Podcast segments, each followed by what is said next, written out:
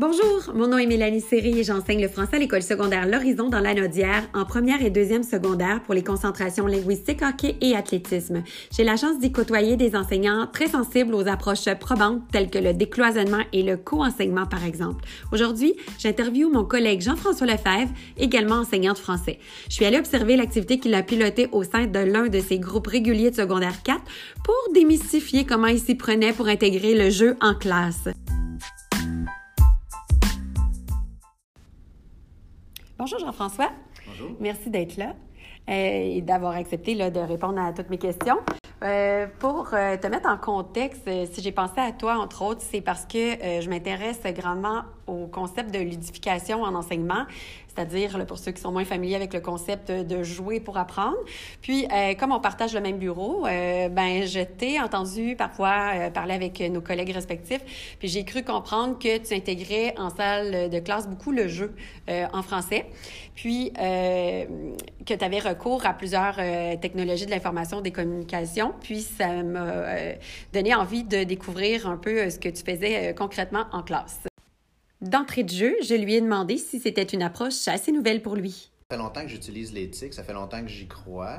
Euh, par contre, il faut dire qu'avec la pandémie l'année dernière, ça nous a comme obligé à aller un petit peu plus vite. Qu'est-ce qui motive ton choix d'utiliser des jeux virtuels? Oui, il y a l'éthique d'une part, mais d'avoir inclus à travers l'éthique les jeux virtuels? Euh, en fait, euh, j'ai toujours été très jeu. Je suis un amateur de jeux vidéo depuis euh, longtemps. Donc, j'aime le jeu. Puis, avec la technologie, venait chercher les élèves. C'était plus motivant, c'était plus intéressant.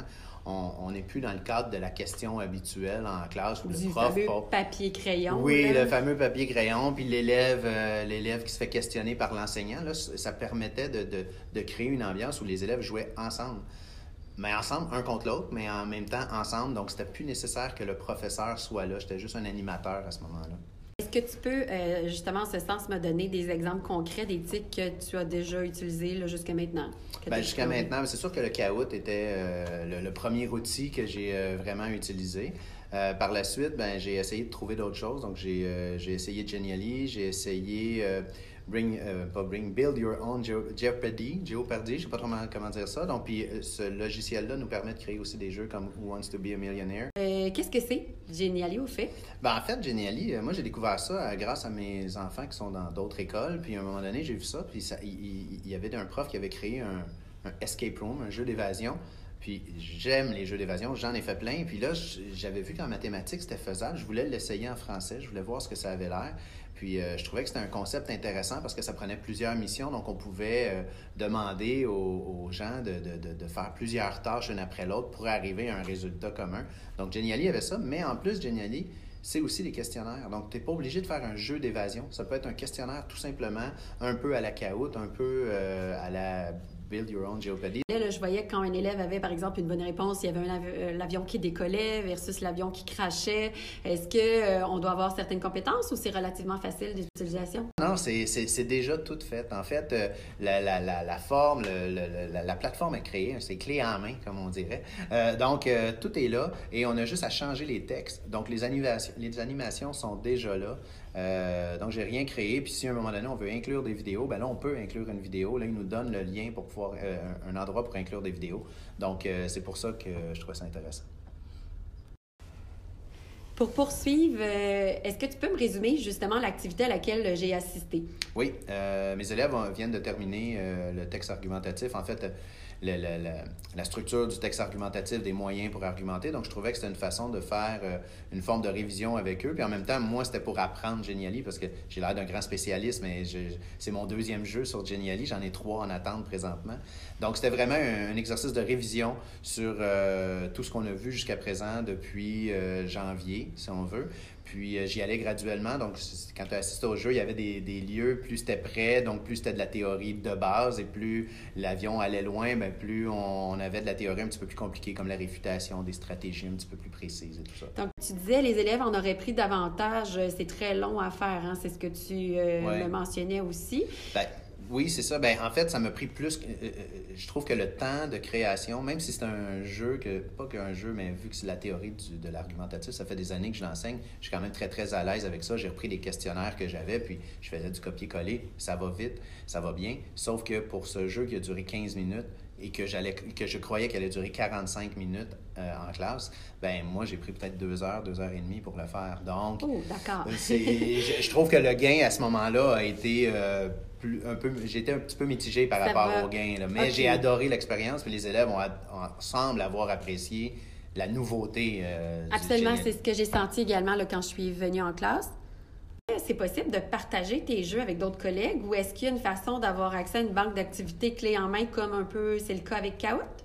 Ben, en fait, euh, oui, c'est possible. Dans les deux cas, c'est possible. Euh, moi, ce que j'ai fait, euh, étant donné que mon but, c'est de créer une, de créer une communauté quasiment québécoise, en fait, ben, toi, tu as reçu mon, mon jeu. je l'avais envoyé à tous mes collègues de secondaire 4, secondaire 5, de, français, évidemment, parce que je voulais qu'ils le testent, je voulais qu'ils l'utilisent. Puis je me disais, ben, à partir du moment où eux, ils vont, ils vont l'avoir, ils vont peut-être avoir le goût d'en faire un. Puis comme ça, ben, ils vont pouvoir me le partager. Donc, à ce moment-là, ça devient intéressant. Au niveau de la communauté, j'ai vu qu'il y avait beaucoup de jeux qui étaient disponibles sur Genially gratuitement. Par contre, j'ai rien vu en français d'un point de vue euh, théorique. Euh, il pouvait y avoir des classes de mots pour euh, français langue seconde, mais vu que c'est une communauté, j'imagine, plus anglophone, il n'y avait pas grand-chose pour le français. J'ai cru t'entendre parler avec un élève et tu semblais parler de ton prochain jeu. Qu'est-ce que ce sera? Ben, en fait, à la base, le premier jeu que je voulais faire sur Genially, c'était un jeu d'évasion sur JFK.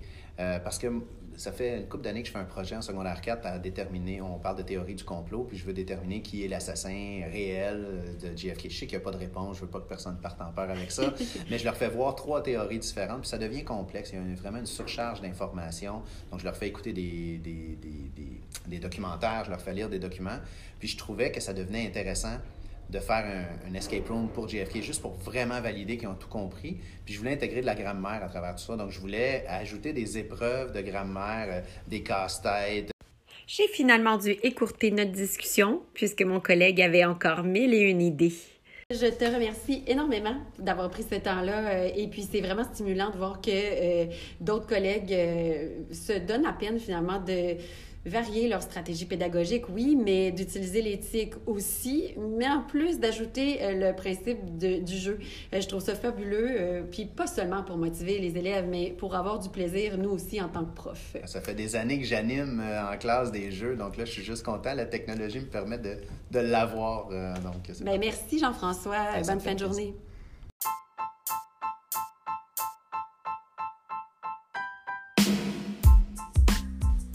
En conclusion, j'ai pu constater que mon collègue avait bel et bien utilisé la plateforme de jeu de façon stratégique parce que se cachait derrière l'utilisation de l'outil un but pédagogique précis. Il s'agit en fait d'aligner notre approche, nos dispositifs, puis notre intention pédagogique pour favoriser la motivation et la réussite des élèves. Je vous dis au revoir. Merci d'avoir été à l'écoute. Je vous souhaite, chère communauté d'enseignants, de faire des découvertes qui vous permettront aussi d'intégrer davantage l'éthique et le côté ludique du jeu dans votre enseignement.